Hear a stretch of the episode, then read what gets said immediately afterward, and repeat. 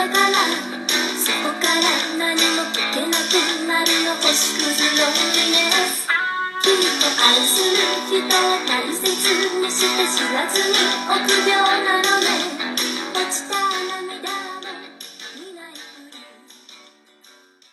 大家好，欢迎收听这一期的闲聊八匹马，我是瞬间思路。哎，我是杨次郎。哎，这次终于不是远程录音了，杨总上我们家来，在我们家录。 既然来了，我们这次其实是录两期节目。这第一期节目呢是填一个很早以前的坑，这个早就说是要做，而且是杨总非常喜欢的一位漫画家，这就是安达充。对对对，哎，安达充这位漫画家，国内绝大部分，包括我，我不知道包不包括你啊，杨总，嗯反正包括我在内，绝大多数人，我相信都是通过《棒球英豪》这一个作品认识他的，啊对，哎，而且还是通过动画片儿。呃，我其实是看的漫画更早，你先看漫画，我应该是先看的漫画，因为漫画我记得是比动画到的可晚，对，就是咱是先哎，我看漫画的时候，我已经知道了动，就是这个这个角色，我才看到的。因为我那阵儿好像已经很少看动画了，我这几部包括《灌篮高手》，我也是看的漫画。哦，是吗？对，《灌篮高手》我也没去，我我那阵儿我都不看动画，如此与众不同。因为我觉得动画拍的不如漫画好看，而且漫画我都知道后边剧情了，我可以给他们讲。啊，那你当时看漫画的时候，你还记得你《棒球英豪》看的漫画是是什么的版本吗？我记得大本儿小本儿？小本儿了。我记得我棒球英豪我就没买着过大本儿，我也没见过大本儿的。我手里头就现在在我们家放着的这套，嗯就是那种小开本儿的那套。啊。对，但是后来我见过四拼一，啊，那这四对吧拼一四拼一是是流行的时候，基本上都出了一遍基本上。什么都出了一遍。对对对对。反正这个小本儿，其实我觉得印刷的还不错。对，但是我其实主要是但是我刚才看了看孔网上还是有大本儿，但是我没见着过。哦，是吗？就九几年，就有九五年、九六年的版本我。我也没见过，咱这可能没卖过这呃，个。天津闭天津那阵儿已经不兴这个了，就比较闭塞，不是盗版书商觉得卖小本儿赚钱比那多。利润率高哈。对对对，有可能卖的钱便宜不了太多，那一一个一个车过来，一车能装两个大是吧？哎，有可能是这样。那《棒球英豪》其实是我看过的第一个以棒球为主题的动漫作品。在《棒球英豪》之前，其实我是对棒球只是知道世界上存在着这么一个拿棒子打的球，然后那会儿其实也在或多或少的日本作品里看过一些这个棒球这个东西，可是从来没有一个作品是详细去讲棒球怎么打。棒球小时候的印象是 FC 里边那个游戏。啊，对对对对，打棒球通过电子游戏去认识我整个嗯不并没有认识，我整个童年都不知道那个游戏怎么玩儿，啊，对，既不知道应该应该打什么，也不知道怎么就得分了，然后也不知道这人为什么跑。就是你起码知道这个棒球大概是一个拿着棒子去打球的一个游戏，就是棒球能看出来是到这儿。两边会换边儿，哎，对，有两棒子打到球能飞，飞完之后这人为什么跑呢？甚至包括他跑到哪儿去？包括，那个捕手是哪边的，我都闹不清楚。反正我小时候不知道捕手是哪波人小时候玩的几大困惑 FC 游戏，这是其中一个。啊，迷惑迷惑游戏。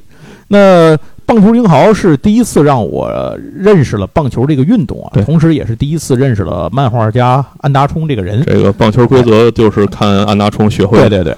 但是没想到的是啊，从当时到现在掐指一算，也奔着三十年走了。这个时间二十多年了对，呃，哥们儿还在画这这个大叔真是这么青春，的啊，这么青春的爱情的校园的这些东，西。仍然是这个主题。对，而且他给你的感受，其实和当年看那些东西的感受差别不太大。嗯没错啊，嗯，大家现在可以看他现在正在连载这 Mix，Mix 是他六十八岁高龄开始连载的漫画，啊，那他现在对他现在七十多了，他五一年生人，他现在已经七是是已经七十多了。是他跟高桥留美子俩人真是这大妈大叔啊简直是笔耕不辍，创作力惊人到令人发指的地步。而且跟高桥留美子有一点不一样，安大充是有家有业的，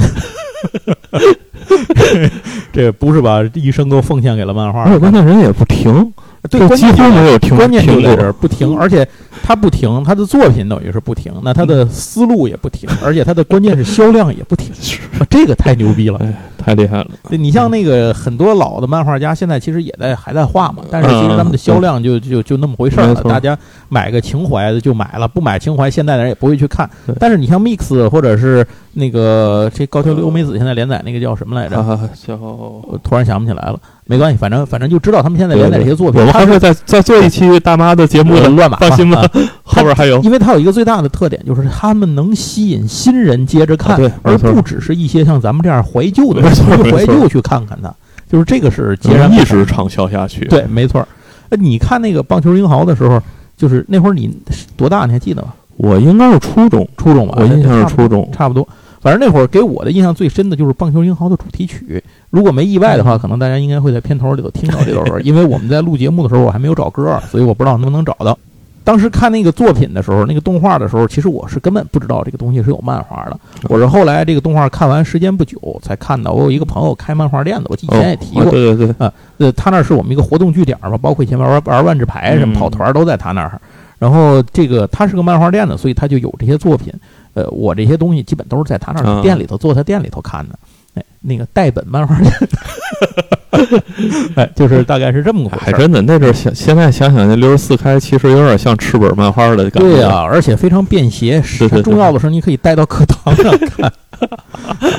反正就这么说吧，棒球英豪这个算是打开了我一个对这种。一个冷知识的这个了解，但同时呢，也开创了一个看了一针与众不同的这种少年漫画的发展路线啊！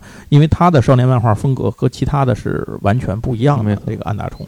另外有一点，其实想说一下，就是如果说咱们最早看的是动画版的，或者说是那个小开本的漫画版的《棒球英豪》，这话都不够准确，因为我们在以前的节目里其实提过，就是讲画王的那期我们提过，对对，在画书大王上当年是刊登过《棒球英豪》的，对，只不过呢是没头没尾的呀，登了那么一段儿，就是连载了那么几期吧，好像我印象里头打比赛那几期。是不是第一话有啊？那也许就是第一话。我现在可能是我现在不记得了，我也不太记得。很早，因为没有去翻那本书了，现在有点想不太起来。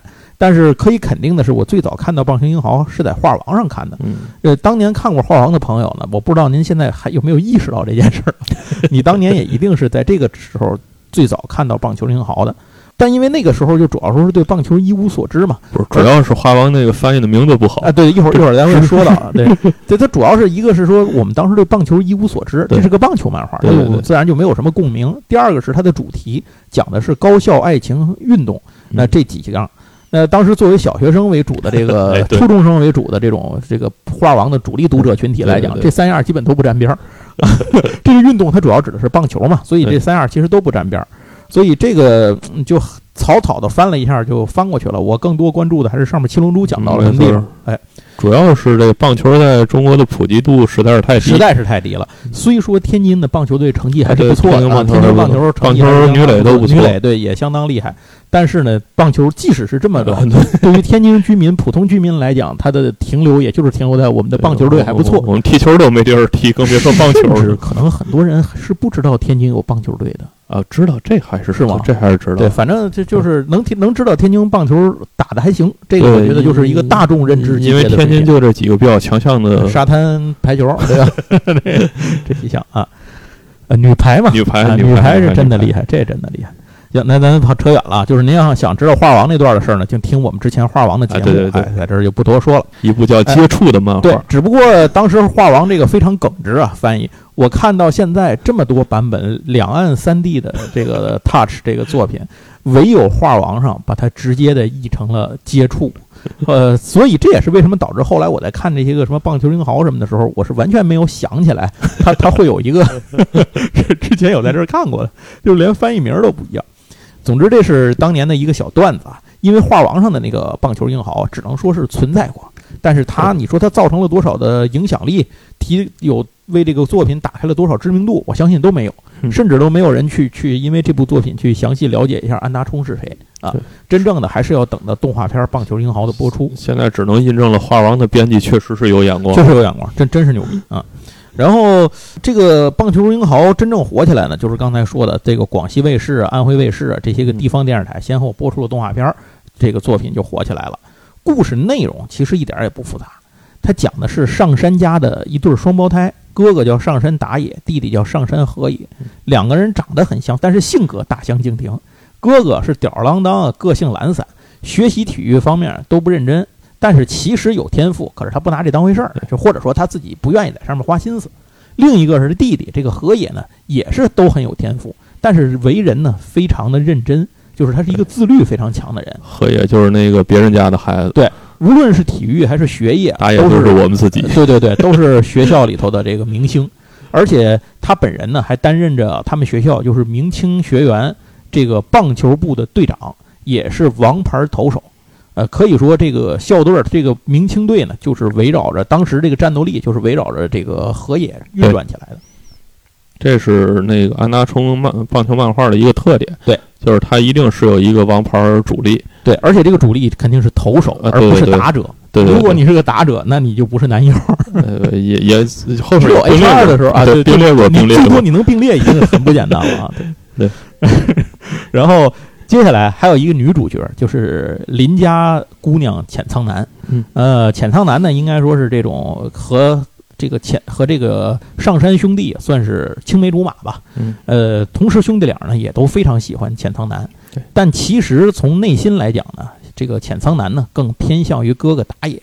其实是浅仓南提出过有两个梦想的这个想法嘛，对对对一个那个运动的那家子园的梦想是河野去实现，然后嗯还有一个呃生活中平凡的小梦想是希望那个打野去实现。浅仓南跟这对兄弟呢，就相当于三个人之间的感情关系呢，就是这整个这出戏里面的一个浅仓南简单介绍就是完美的，邻家女主角。对对对，完美女主角，就是基本上满足你一切关于邻家女孩完美的想象就。是这个日系所有的 AVG 的游戏里边的完美女主角，基本就是浅仓南这种，对对对，就什么都什么都万能，没错。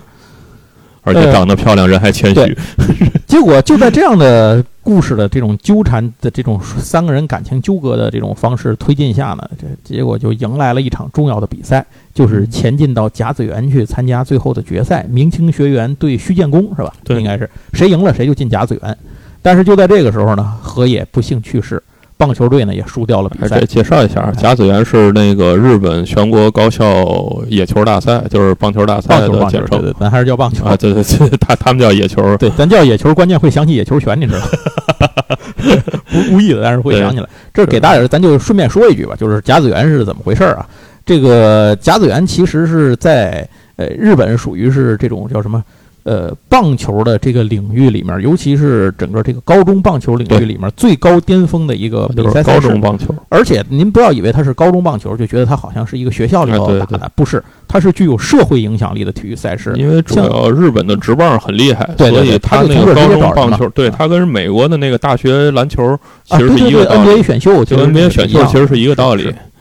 而且还有一点，就是因为像朝日新闻，它就是这个呃其中一个夏 这个叫什么夏季甲子园大会的这个主办方。其实它就是这个，它这叫做日本高校棒球选手权大会嘛，夏季的这个，因为那个甲子园其实是一年两场啊，，对，还有春季它它其实是春夏各一季。那么夏季呢，也是因为有朝日新闻在后面推动啊，所以它其实历史更悠久啊，这个嗯影响力更大。大会采用的是淘汰赛制，全国呃就是日本全国数千所高校的棒球队会参加这种厮杀和争夺，大家听整整听啊，一夏天。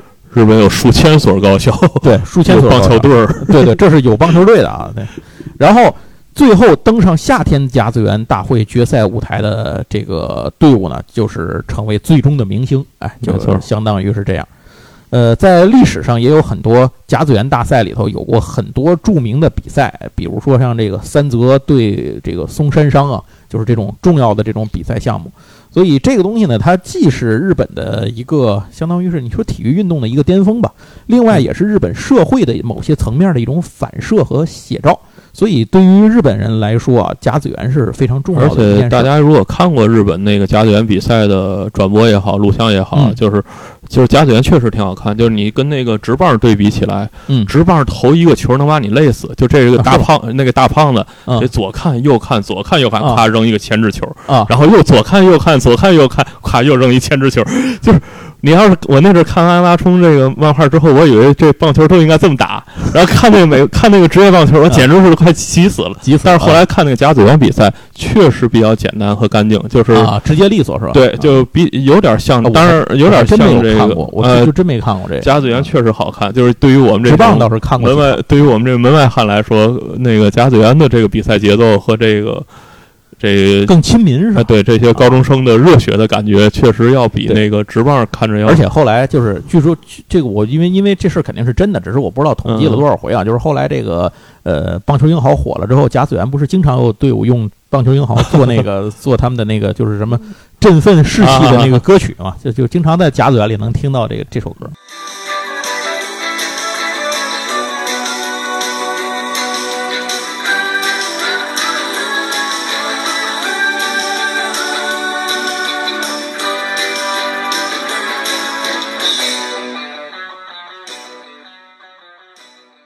去日本玩的时候都能看见，电视里都会，他电视里每每一场比赛都转播。啊，对对对对，没错，这个我我在日我我我两次去日本都碰都遇到过，赶上了是吧？都就是看电视的时候都看见过他们转播。我每回都没注意看过，我看相扑了也去。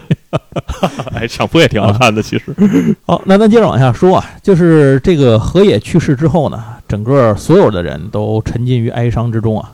这个时候，被所有人之前都不看好，当然小南除外，不看好的这个哥哥打野呢站了出来，然后他呢又代替自己的弟弟走上了这个明清学员棒球队的这个主力投手的这个位置，而且呢，他的目标依然是要完成弟弟的心愿，带着整支球队，带着小南一起去甲子园。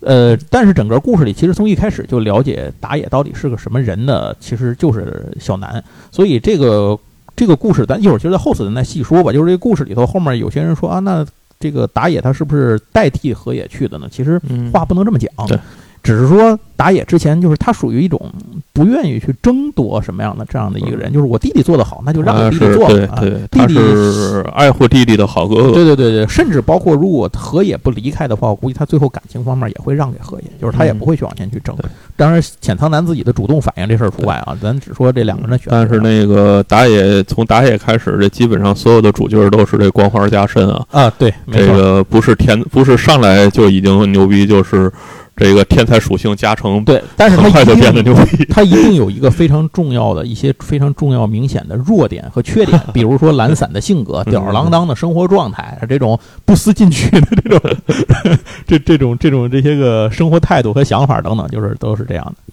那咱们接着往下讲，那这期故事呢，差不多咱们就是要讲，借着棒球英豪来，其实还是来聊一聊安达充这个人啊，因为呃，相对于一部作品来讲啊，毕竟创造了这部作品的作者本身会具有更多的故事性可言。咱们也是结合着安达充呢，到最后还是返回头来再来细说这部作品。这期那个大叔就算开坑了。哎，就算开坑了。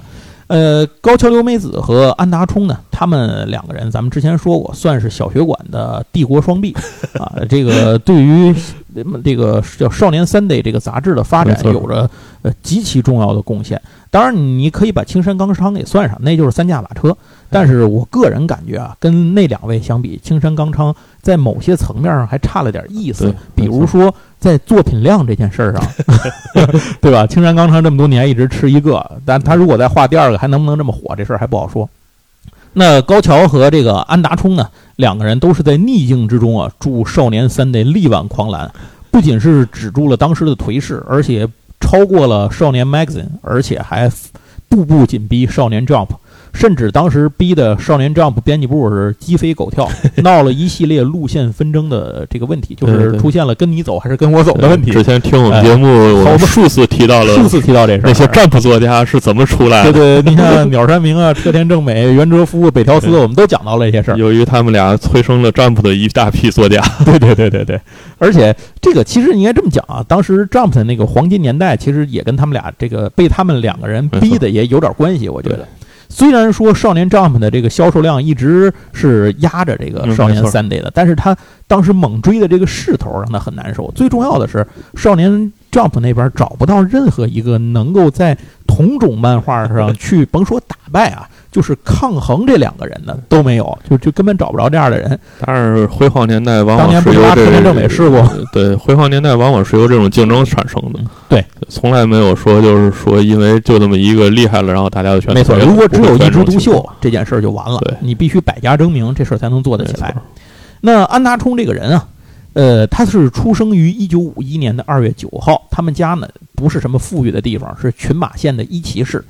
在家里呢，安达充是最小的那个，上面还有俩哥一个姐，所以从年龄上我们可以看到，安达充虽然是他们家的老幺，但是在黄金一代的这个日本漫画家里面，他算岁数大的。对对对。你像鸟山明是五五年的吧，车田正美是五三的，这都算大的了。对，那个像北条司是五九的，高桥由美子也是五七年，应该是。像对。袁哲夫都是六几年的了，没错，他们就进到六六字开头了，都已经。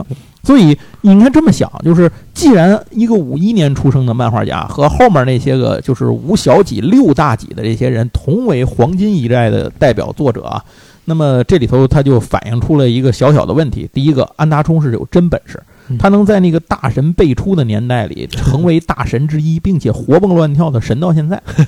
但第二也说明安达充当年真心不太顺利，要不然他应该比这些人早出头几出年道吧，不至于跟这帮人混到一块儿来。那这事儿是怎么回事儿？您贴着听我往下讲。安达充家里呢，小时候这个家境并不是太好啊，他爸据说比较嗜酒。哦，他们家的真正的营生的收入啊什么的，这个扛起里里外外的事儿呢，靠的都是安达充他妈。啊，下地干活也好啊，家里家务也好啊，带孩子也好，四个孩子，哎，这都是他妈操持的。但是这件事情上，就是你在顾及上小孩的生活，想怎么玩儿什么的，怎么样，这个可能就不太可能了，这事儿不太现实。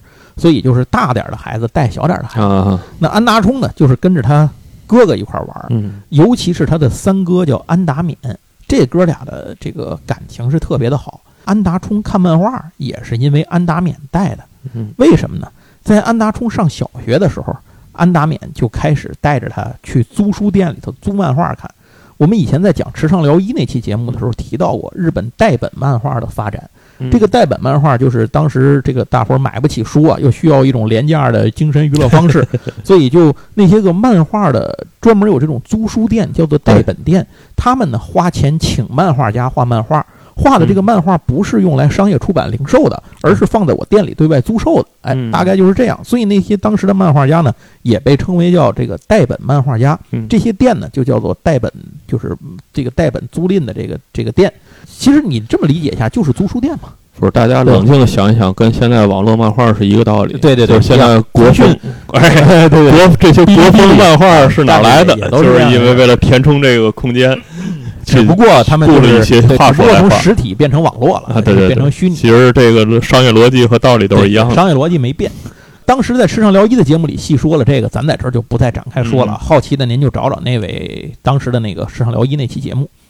那安达忠小时候呢，他被他哥带的就过来爱看漫画，他特别爱看谁的漫画呢？爱看永岛伸二的漫画。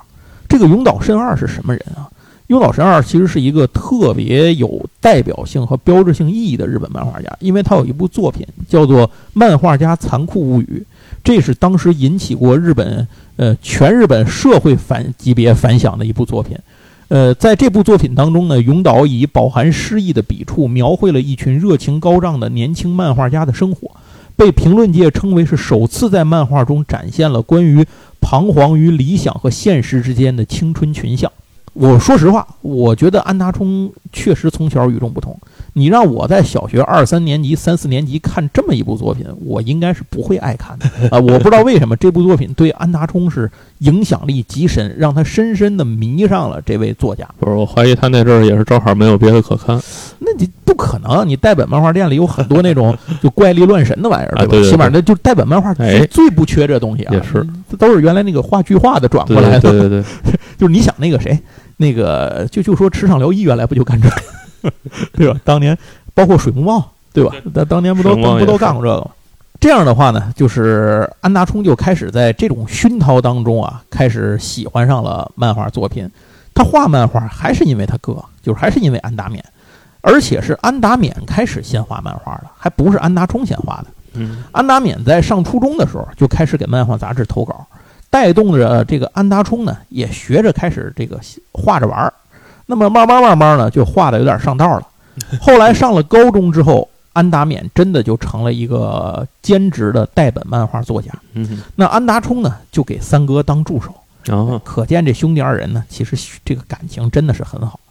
呃，另外他哥俩干过一个特别牛逼的事儿，就是在安达勉上高一的时候，那年安达充上初一嘛，嗯哎，这哥哥带着弟弟俩人就从群马县跑到了东京，然后按照之前搜集的这些代本漫画家的住址，挨家登门拜访。而且有意思的是，还确实受到了很多这个热情的欢迎啊！因为画家一看，哟，我粉丝从群马县来的，俩小孩儿，一哥哥带弟弟，我那哥我我也得热情招待招待，对吧？所以据说后来这个他们这个事儿，很多漫画家当时还给他们寄了明信片儿啊什么的，哎，表示感谢啊，对他们哎这个这个就这么一个事儿。高中毕业以后啊，安达勉跟家里头就是相当于就是就是说我我我老子一定要画漫画是吧？一定要当一个漫画家，所以他就自己跑去东京了，啊，上落了，嗯，上上落了，成为了京漂。成为了成为了东京的这个京漂，而且是因为他的一些努力，是让他在这个圈子里其实搭建出了一些人际关系。嗯，这件事后来对安达充是非常重要的，啊就是对安达勉用处一开始可能没用上多少，但是对他弟弟是非常有用的。当时已经培养出了漫画爱好的安达充呢，就报考了群马县县立前桥商业高等学校，加入了美术部的设计社。在这个地方呢，这个几年里头，对于安达充来讲，就打下了非常坚实的美术的功底。哎，这个起到了一个非常重要的作用。三哥虽然去了东京啊，但是哥俩的感情很好，一直保持着这种通信联系。在后来，这个安达勉得知弟弟在漫画方面取得的进展之后啊，就建议他，你要不然给这杂志投稿试试吧，你别老跟家里自己闷着是吧？弯着牌别老自己玩，得去排练打比赛。所以呢，这个安达充就在哥哥的鼓励下了，这个画出了第一份的这个短篇投稿。他投稿的对象是谁呢？不是三巨头，他投稿的对象啊是当时刚刚成立的一个杂志，叫做 com c o m com 这么一个杂志。这杂志呢，嗯，嗯名不见经传，我嗯估计大家可能都没太听说过。但是要说它的创办人，你一定知道，叫手冢治虫。这是手冢治虫办的这么一个这个自己的漫画杂志。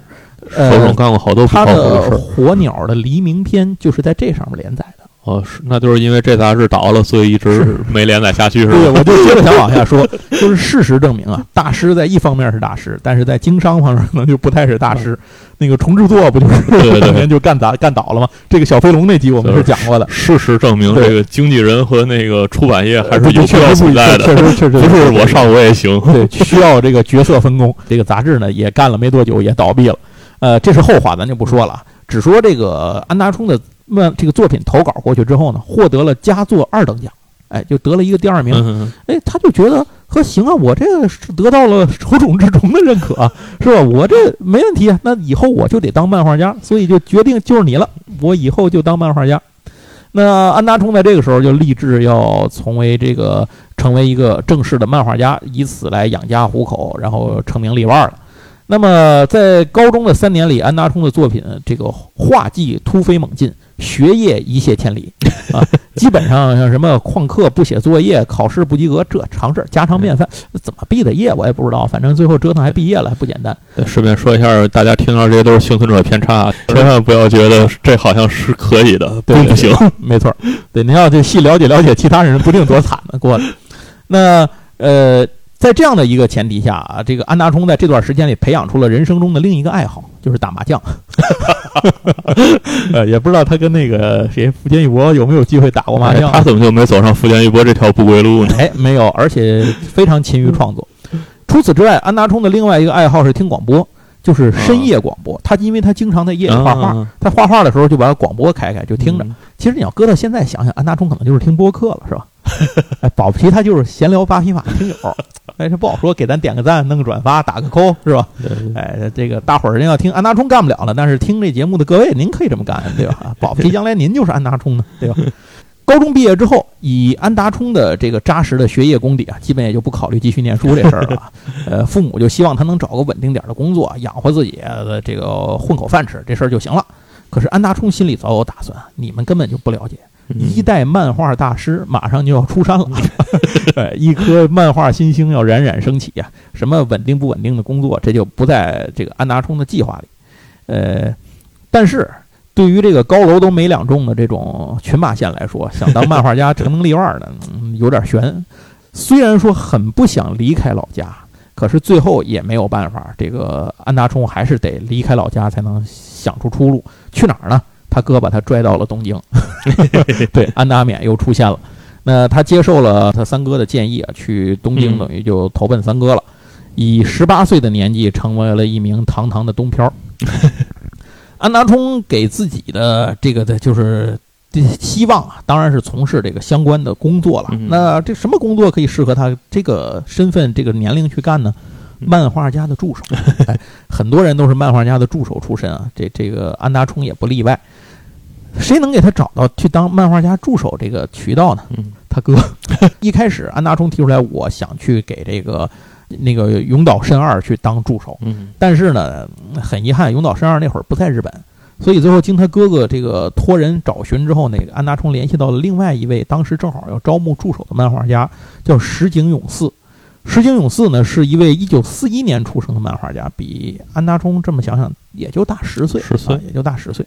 他呢，漫画作品有《少年英豪》《流浪犬之秋》《青鸟传说》等等。其中最有名的作品是75年开始连载的以摩托车为主题的漫画，叫《七五零骑士》。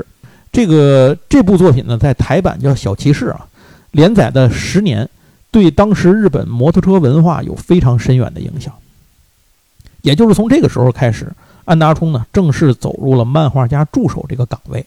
他一边呢给这个呃石井当助手，一边自己画漫画。不过安达充对于投稿这件事儿一直没有什么明确的目的性的规划，属于是看缘分，就是佛系投稿，有一个算一个，投谁是谁。全都投出去呢，全都不行。最后石井勇四就就就看不下去了，就跟他说：“你你这个你这扯淡，就是你没有这么投的。说你这光给这儿投那儿投的，你得找这种可能性大的地方投稿。他说：“要不然这样吧，我给你介绍一个吧。就是石井当时呢正在《少年 Sunday》上连载作品，哦，他就把安达充呢带到了自己正在发表作品的东家这儿。说来也巧，那个时候《少年 Sunday》正好要给一位漫画家叫北泽利物色一个代笔的新人。嗯为什么要物色代笔呢？就是北泽利当时这个画家呀，他的画风已经跟不上时代的需求了，观众都不太爱看了这个读者，嗯，所以就想得让他有人帮他把这个画风翻新。这有点像现在那个首代目史之和车田正美的关系了，这 冥王神话嘛。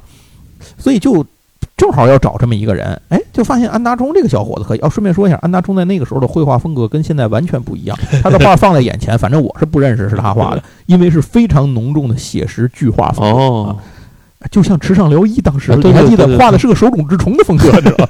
完全想象不到。哦，这想想这些确实挺强的，这些人 对啊，然后就这么，安达充就这么着在《少年 Sunday》上找到了一个自己出道的方式，给别人代笔，做这个作画担当这么一个角色来画漫画，相当于是别人提供剧情，他来画漫画。嗯那么就在一九七零年呢，安达充发布了自己的第一个出道作品，叫《消失的爆炸声》。这部作品呢，呃，让安达充的潜力被当时的三内的编辑部的很多人重视到了。嗯其中一个人就是后来成为他职这个责任编辑的，叫武居俊树。但是，如果你以为接下来安达充就要在少年漫画这个领域一展身手啊，上山打野和浅仓男就要登场啊，这个并没有啊，事情不是这样。一九七零年，咱们说一个背景，有两部漫画当时在这个时代处于绝对统治地位，这就是《明日之杖》和《巨人之星》。啊，听过我们前面节目的朋友都知道，这两部作品的影响力有多么的大。比如他其中那个就是这个《明日之杖》里边的那个角色，那个利什利什彻，他不是死了吗？对啊，死在那个赛场上了，对吧？嗯然后他的不是在现实中最后因为太受欢迎了，最后在现实中给这个角色举行了一个葬礼，就是粉丝们。这事儿是什么时候办的呢？就是一九七零年办的。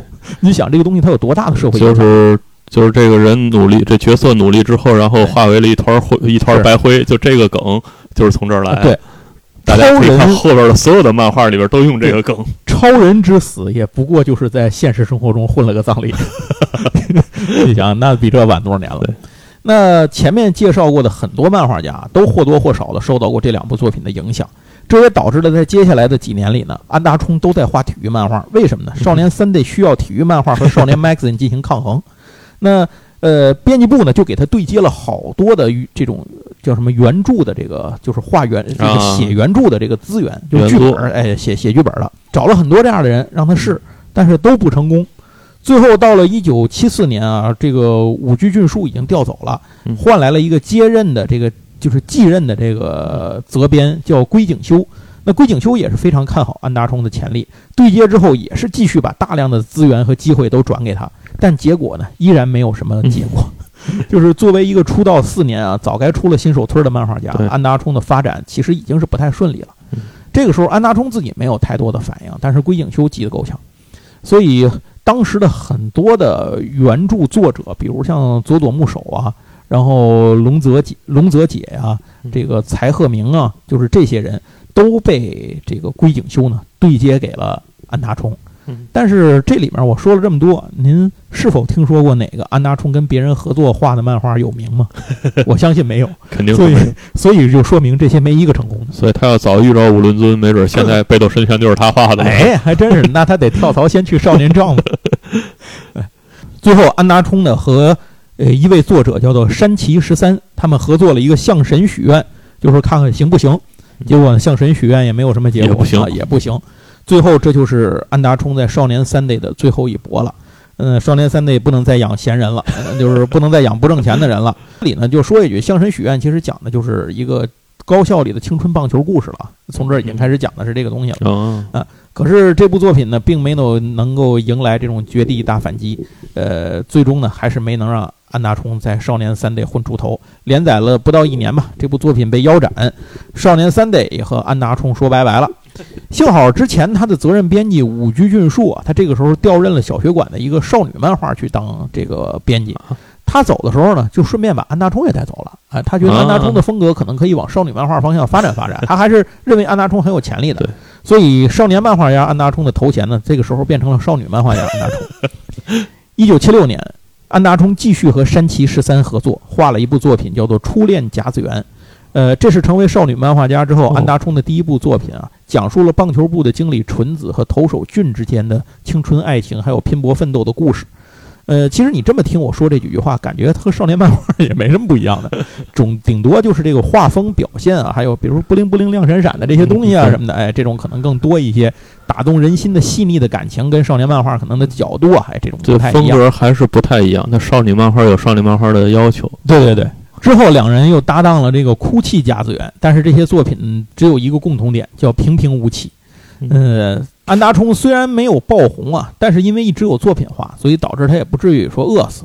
所以安达充的心态还可以。对。但是这个时候他开始考虑一个问题，是不是应该自己画画，而是嗯而不再跟别人合作了？就是看了这么多本子，似乎我能比他们写的好。就是 毕竟久病成医啊，毕竟这么多年合作了这么多人，结果怎么样呢？也不过就是如此对，还不如按照自己的想法再差能差哪儿去？就是啊，一九七七年，连载一直失败的少女漫画家安达充，在少女漫画也混不下去了。大家注意，已经一九七七年已经了，77年了他他是是五一年出生，二十六了已经。对，他是七零年出道，就出发表了自己第一篇作品。虽然那个作品也不是原创嘛。嗯，到了一九七八年，安达充混到了一个吃饭彻底要吃不上饭，得得受人接济的地步。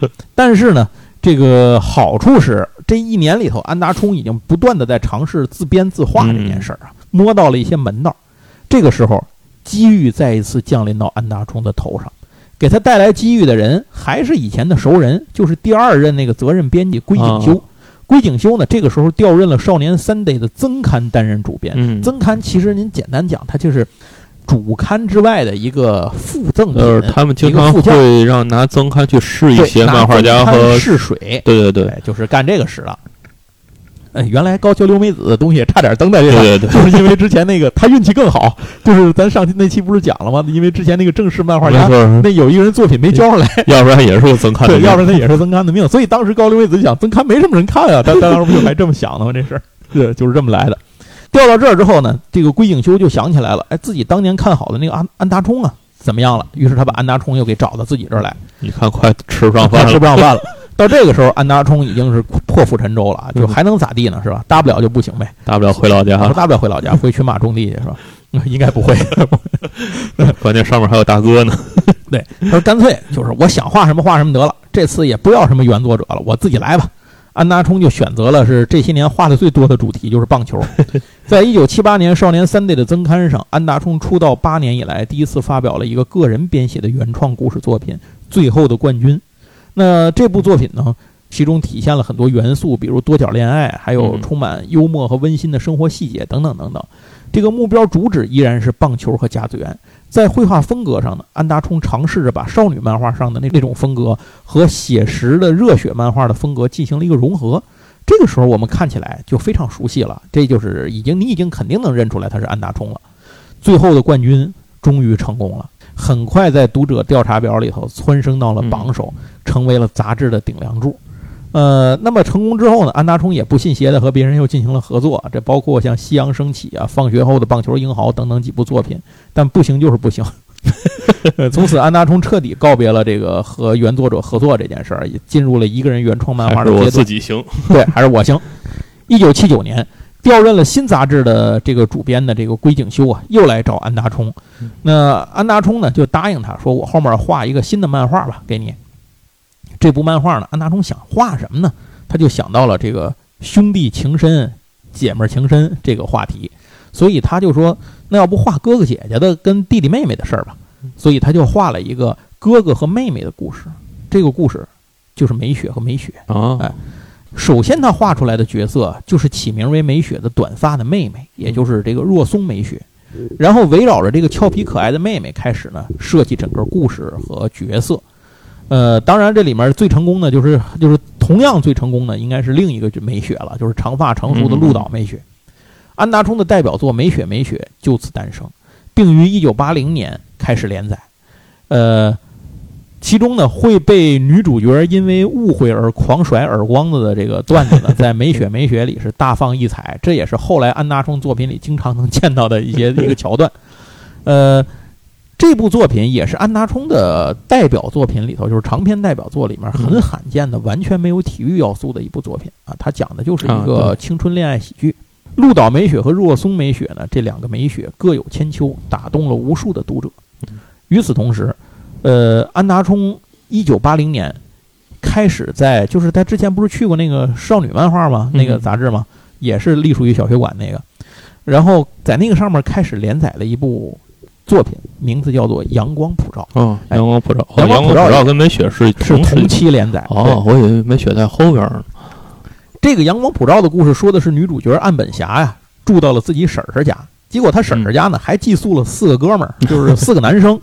这个四个男生呢也是性格各异啊，呃，很有意思，当然都是好人啊。嗯，呃，甚至包括里面有一个色狼嘛，那 那哥们儿叫什么我忘了，戴眼镜儿那个，对对对，但是那些也不是也不是坏人，尤其是其中有一个叫高山永作的男生啊，闯入了霞的生活，但这个时候霞是有男朋友的，于是一个三角恋爱的故事又开始了。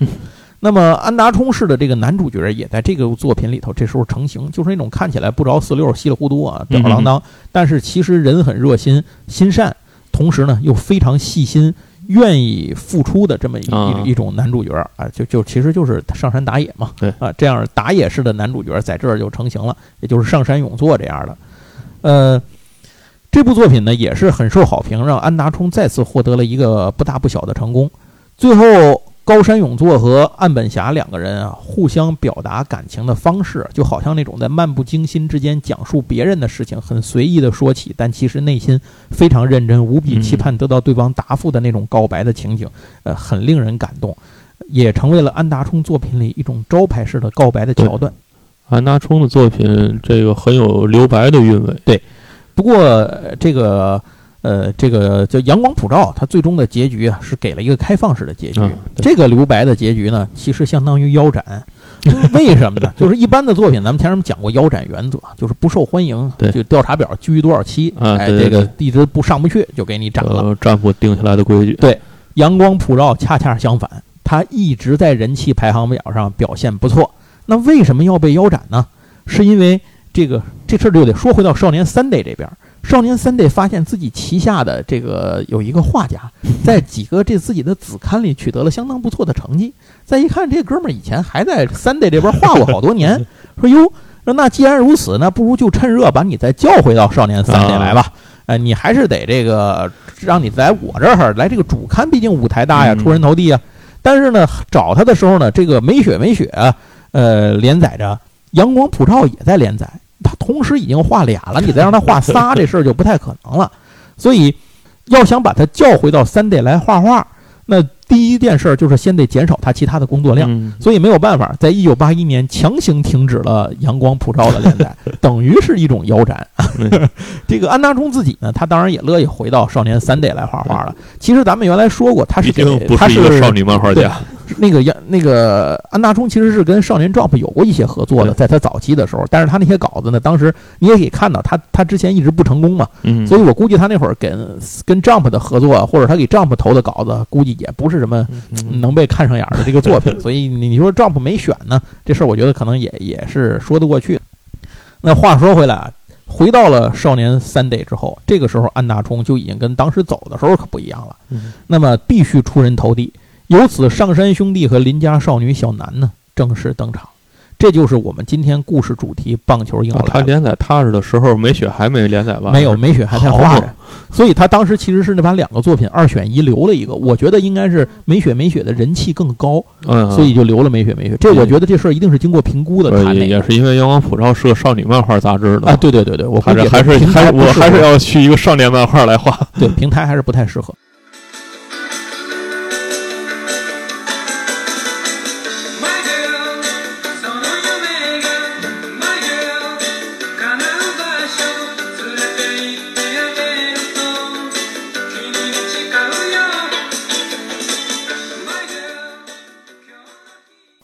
那一九八一年，《棒球英豪》正式开始连载，第一话就把作品推上了人气调查榜的前排。性格、懒散、吊儿郎当，对什么都擅长，但对什么都不上心的哥哥打野，和阳光、帅气、温柔体贴、学习优秀、运动万能，而且非常自律的弟弟河野，形成了非常鲜明的对比。再加上人见人爱、无敌的邻家美少女小南，三个人的情感纠葛成了故事的一开始驱动人物关系和进程的发动机。不过看着看着，大家也都发现了，安达充还是把笔墨放在了打野身上，是把打野作为第一男主角来塑造的。毕竟呢，安达充不太喜欢创造完美主义者，在安达充笔下的完美的男性永远不是主角，他的主角永远具有着鲜明的缺点。对，哎，毕竟其实有缺点才好塑造人物这件事，我们在前面的节目里其实也提到过。嗯就是其实安达充的漫画，它就是跟那个棒球，就是跟体育运动也没有太大关系对，它就是一个青春校园爱情故事。是它一个角色如。果一个角色如果完全无敌了，他在这个故事的发展里头，其实也就没有什么意义了啊！你即使是无敌，你也得给他留一点缺点，而且你比如像这个一拳超人，对，而且冷静想想，安达充的漫画其实是一个日常向的漫画，就是他对对对它都是一个非常真实的漫画，嗯，包括那些配角啊，就是稍微有一点那个奇特，但是到不了说超脱常识，什么拿手打地球这种事儿就啊，不会对对对出现的。是是是，也不能踢球打断球网，对对对，也不会跟外星人打网球。对对对，这都不会出现的。好，那总之吧，就是这三个人呢，就开始了这段故事。但是这个故事随着进行啊，所有人都知道，最终一定得有一个交代，最终的结局嗯可能得有一个交代。你不能就这么永远这样是不太可能的。对。但是大家都没有想过安达充会如何处理掉河野这个角色，因为嗯这场三角恋爱呢，得有一个对三个人都说得过去的这个这个结局，读者才能应该才会满意啊。毕竟兄弟两个身上都肩负着为浅仓男完成梦想的这么一个重任。就这样，棒球英豪后来居上，在少年 Sunday 和福星小子一起成为了 Sunday 火箭助推器，让一路销量飞升。不但甩开了当年压住他的少年 Magazine 啊，而且让带头大哥少年 Jump 焦头烂额。三十岁的安达充终于成功了啊！他在这个呃出道了十一年之后，终于成功了，也真不容易。对于读者们来说，大家看到了一个非常爱看的青春爱情喜剧运动的校园作品。可是该来的还是得来。对于读者们来说，最难以忍受的一天来了。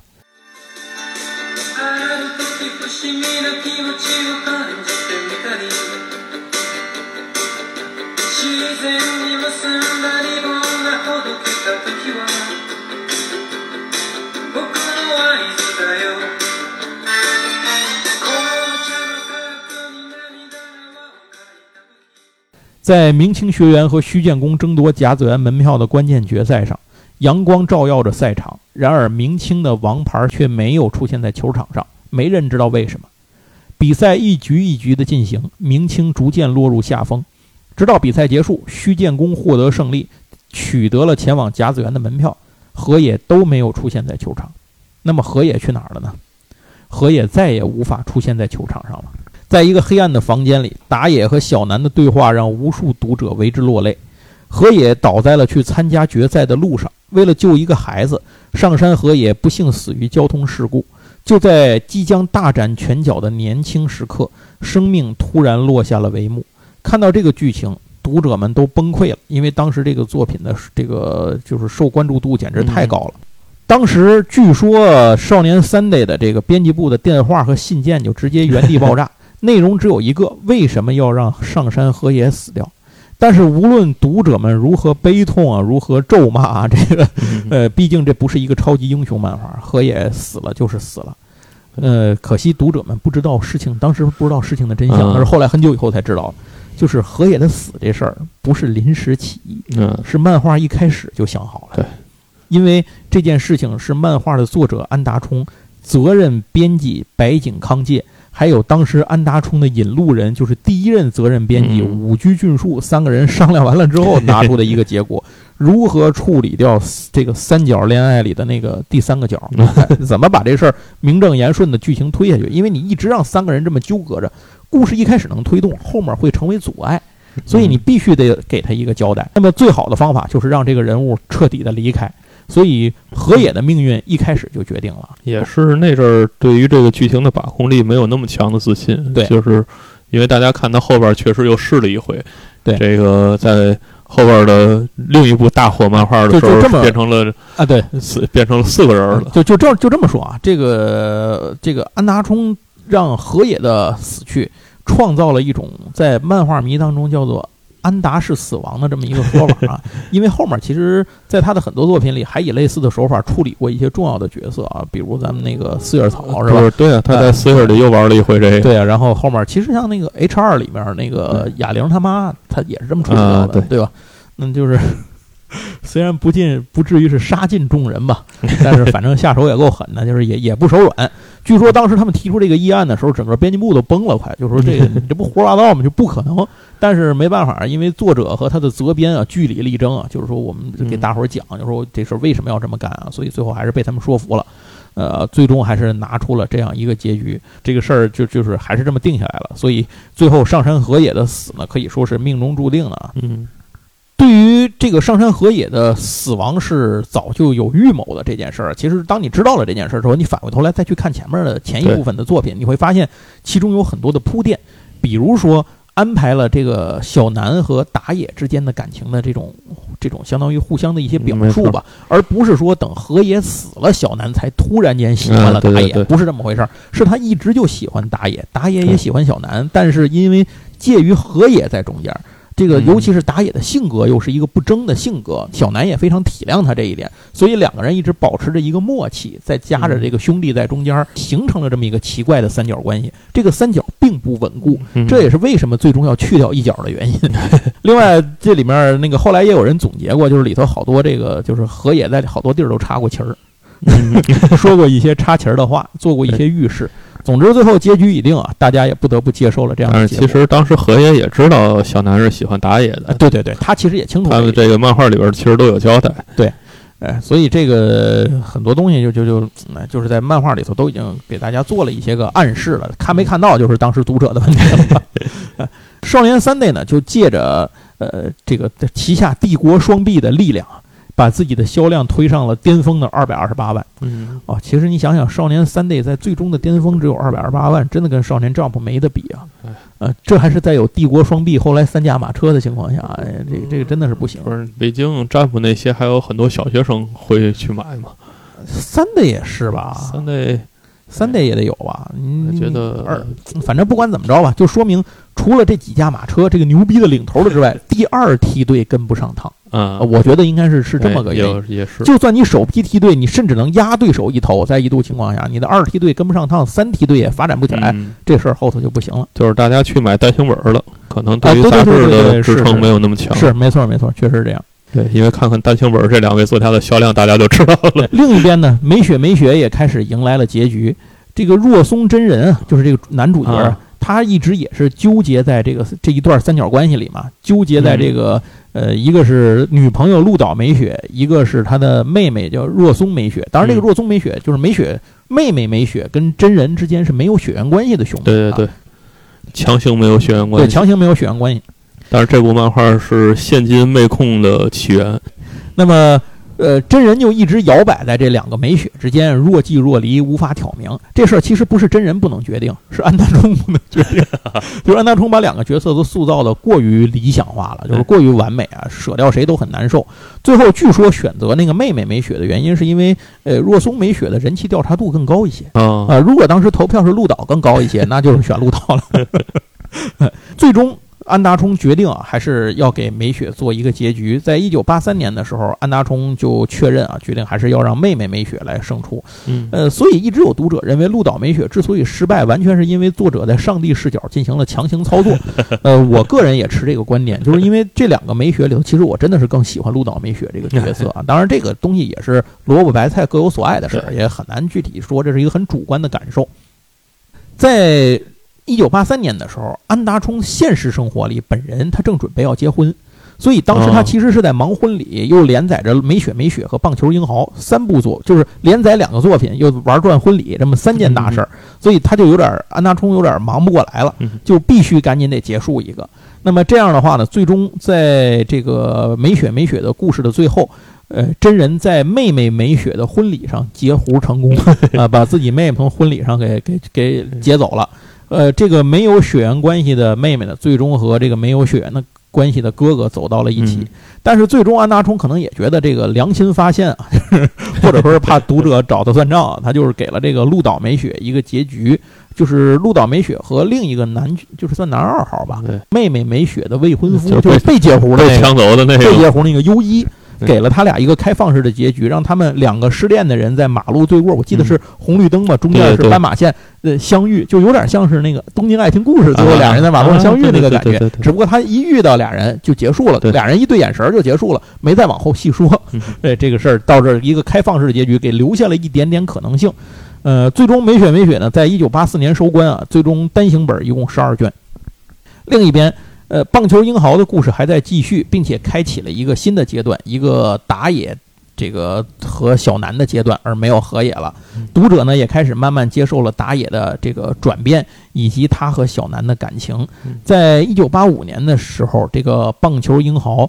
呃，播出了动画片儿。嗯这个动画片儿其实棒球英豪的动画的改动的东西还是挺多的。嗯呃，我们在这儿就不太细说动画的这一部分了。有兴趣的您可以看看我这个动画作品，但是它跟那个漫画之间的呃这个变化，就改编的地方还是比较多。那么收视率，咱要说一下它最牛逼的收视率达到了什么程度？这部作品的收视率达到过百分之三十一点九对，这是非常恐怖的一个统计数字。这可不是当年阿童木的时代，就是嗯没有多少电视可看的时代，这可是呃，现在已经到了一个黄金时代了。对东家动画片、牛逼动画片随时都有的这么一个时代，它能达到这样的一个恐怖的数字，是非常厉害的。这是已经到了这个中国已经开始差不多家家都能有电视了的时代了。啊，对呀、您嗯你想那八十年代末了，开对，呃，那么到了一九八六年，这个棒球英豪呢也开始步入了完结。嗯虽然说那个时候人气非常的旺，就是呃，棒球英豪的在某些感觉上，其实和篮球飞人，我觉得有这种嗯异曲同工之妙。为什么？篮球飞人其实是在打那个全国大赛嘛，最后输了，呃，输了以后就就结束了嘛。然后后头也就给大家一个想象的空间，所有人都以为他还能往后画，但是他嗯没有往后画啊。当然，福建一博也是这样的，对对对，对，那突然间烟鬼来了，成了冠军是吧？大伙儿畅销漫画家就是有这个份儿能耐，那么就是有自信。安达充还没有他们那么开放，安达充是在他们呃打野带队或和带着小南一起进入了甲子园之后，让这个作品结束的。虽然当时编辑部有很多反对的声音，嗯因为你个太火了，你正在巅峰最火的时候，你要把这个作品结束。但是现在看看，这还是一个结束比较好的一个时机但是这个他赢了，啊！对对，他他最后后有一个奖牌到了那个甲子园，不最后赢了他最后一。个镜头是他那个甲子园优胜的那个对对对对奖牌对对所以这个他是赢了的，对跟那跟他没有那两家不一样，对他只是没有 去细化这件事，就是对他他没有没再花。没有给青春留下遗憾，嗯对对应该这么说。他就后边也没有再花对对对，就相当于是刚才杨总说那个，就是留白嘛，对呃留给你的。我告诉你一个结局是这么回事儿，中间怎么回事儿呢？你自而且想就完了实际上就是这个故事潜台词，啊就是打野其实还是去实现了小南那个平凡的梦想，对对，因为他后边也没再打棒球，对就是他只得过这一届打甲子园的那个冠军，是他其实就是为了完成那个梦想才去干的这件事儿。这个和他后边的那几部棒球也不太一样，不太一样。呃，在一九八六年的时候呢，上山打野也明确的和这个浅仓男去表白了，就是嗯那句著名的台词嘛：“上山打野爱浅仓男，对对比世界上任何一个人都要爱。”那在打野的告白中呢，最后这个故事就落下了帷幕。漫画单行本一共二十六卷，发行量是过亿。然后 包括这两部作品在内，就是我们今天讲的这两部作品，以及后面他还有还有别的作品啊。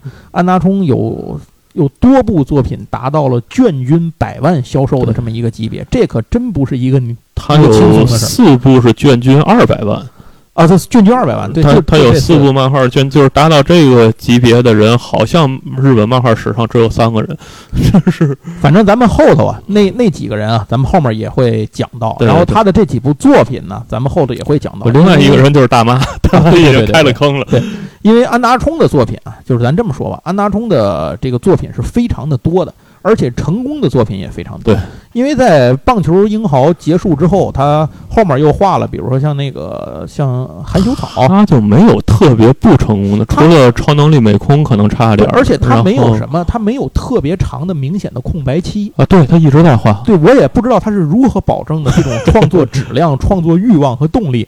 反正我我觉得像福建一博士做就不到。另外一个热爱打麻将的人，对你这都是玩麻将，庆祝停止连载三年。是都是麻将。这麻将和麻将感觉差距怎么这么大？这事儿就就不知道为什么。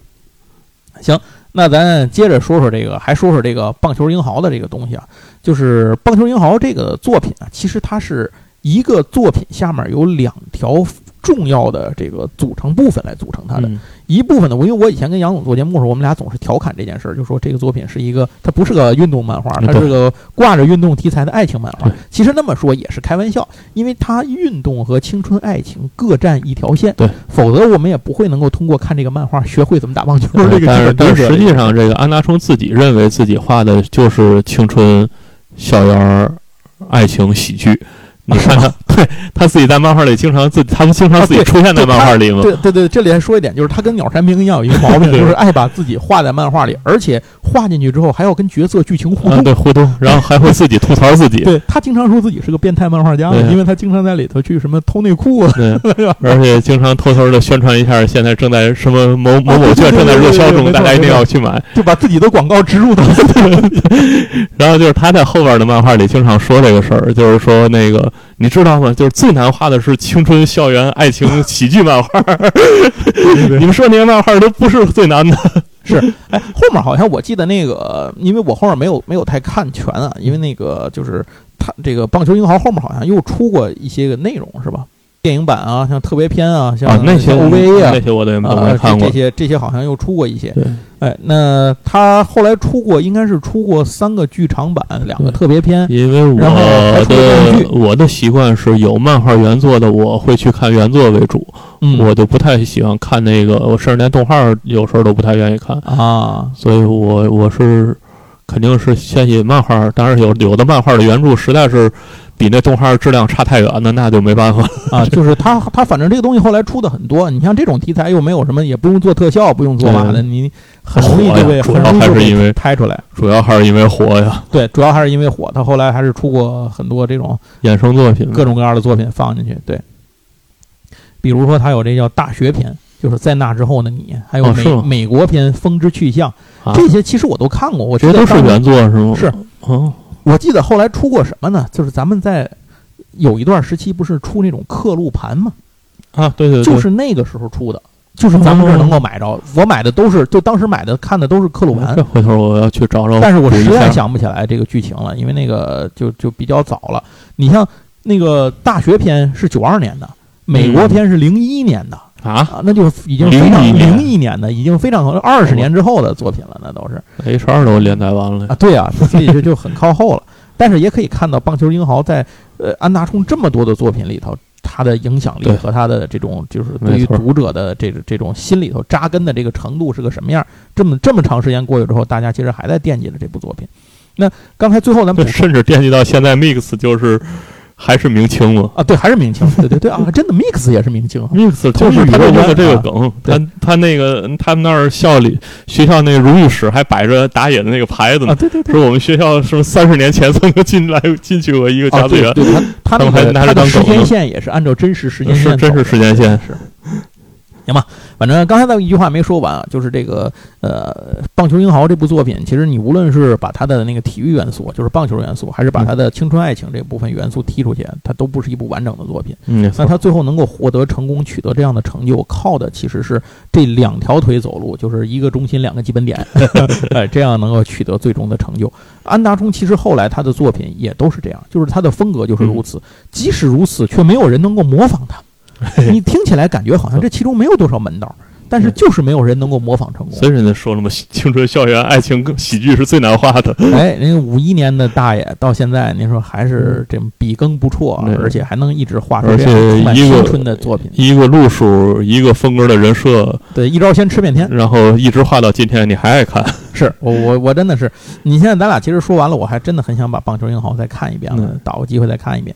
行，那最后吧，咱最后结局的地方还是杨总得得给说说。现这个要是现在买的话，现在能够买着什么？因为我知道前些日子其实 H 二是出了那个那个漫画又再版了的，完全版那完全版但《棒球英豪》有没有？踏实也出，了，我买过，我买了什么时候出的带盒的。？哪年他比 H 二早，不是他比 H 二啊？早。是我说有两年了吧？有有有了，现在第一版早就绝版了啊我买那个有盒吗？有盒，哪个哪个出版社的？青文青文出的，好像那个安达充的版权好像都在青文手里。是不是完全版？还是完全版，完全版那是大盒的，就跟那 H 二是一，啊？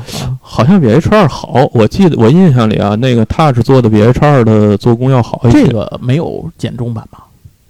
好像没见过是吧？正版的没见着没见过，是吧？正版的没见着过。那您就只能买台版的。然后他现在 Touch 又又出了一个叫典藏完全典藏版。这跟那有什么不一样吗？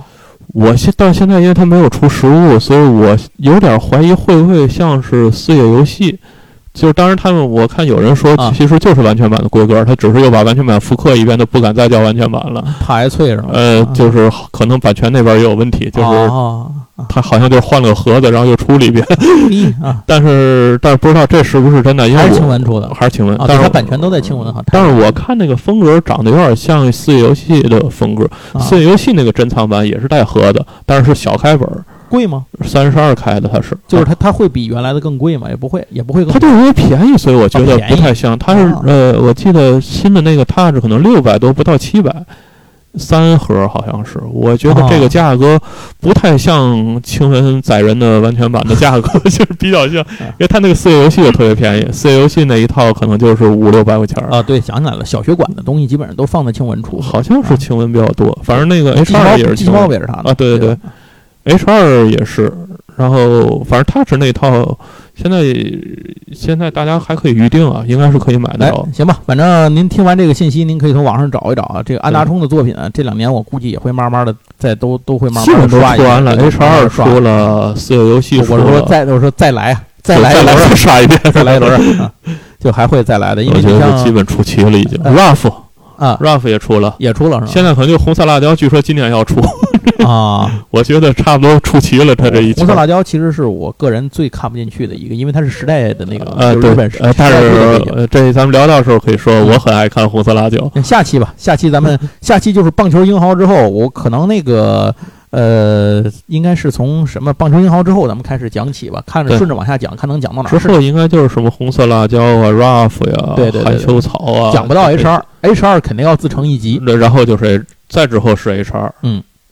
那咱们这一集的节目啊，就是安达充开坑第一篇，呃，棒球英豪篇，咱们就讲到这儿。虽然棒球英豪的故事没有讲太多，只是我觉得没有必要讲太多哎，大家一起回忆一下就行。没错您说我要把整个故事在这儿给您讲一遍呢？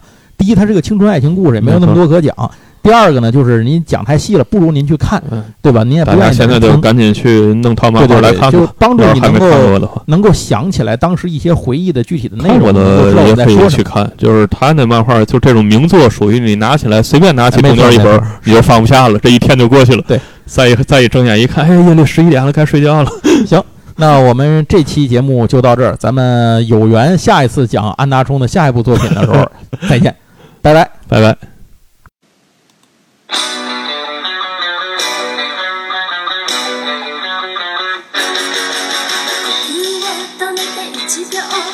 真剣な目をしてからそこから何も聞けなくなるの星屑ロンですきっと愛する人を大切にして知らずに臆病なのね落ちた涙も見ないふりする to find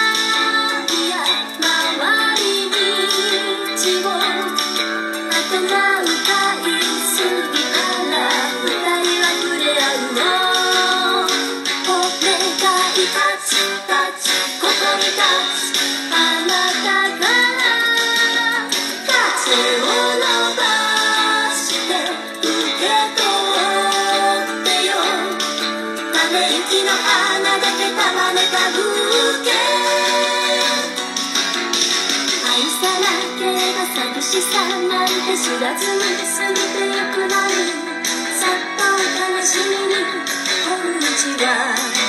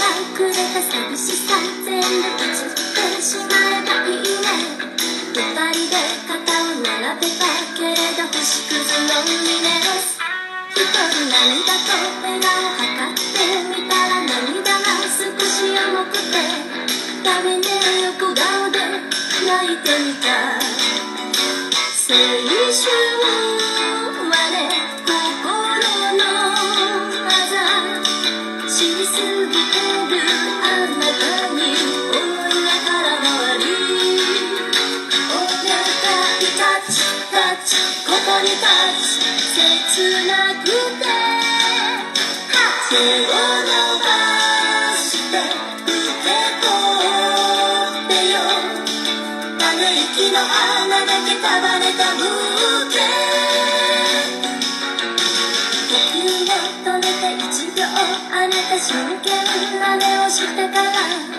こから何も聞けなくなるの星屑ロンリネス誰も愛さなければ寂しさなんて知らずに過ぎてゆくのにそっと悲しみにこんにちは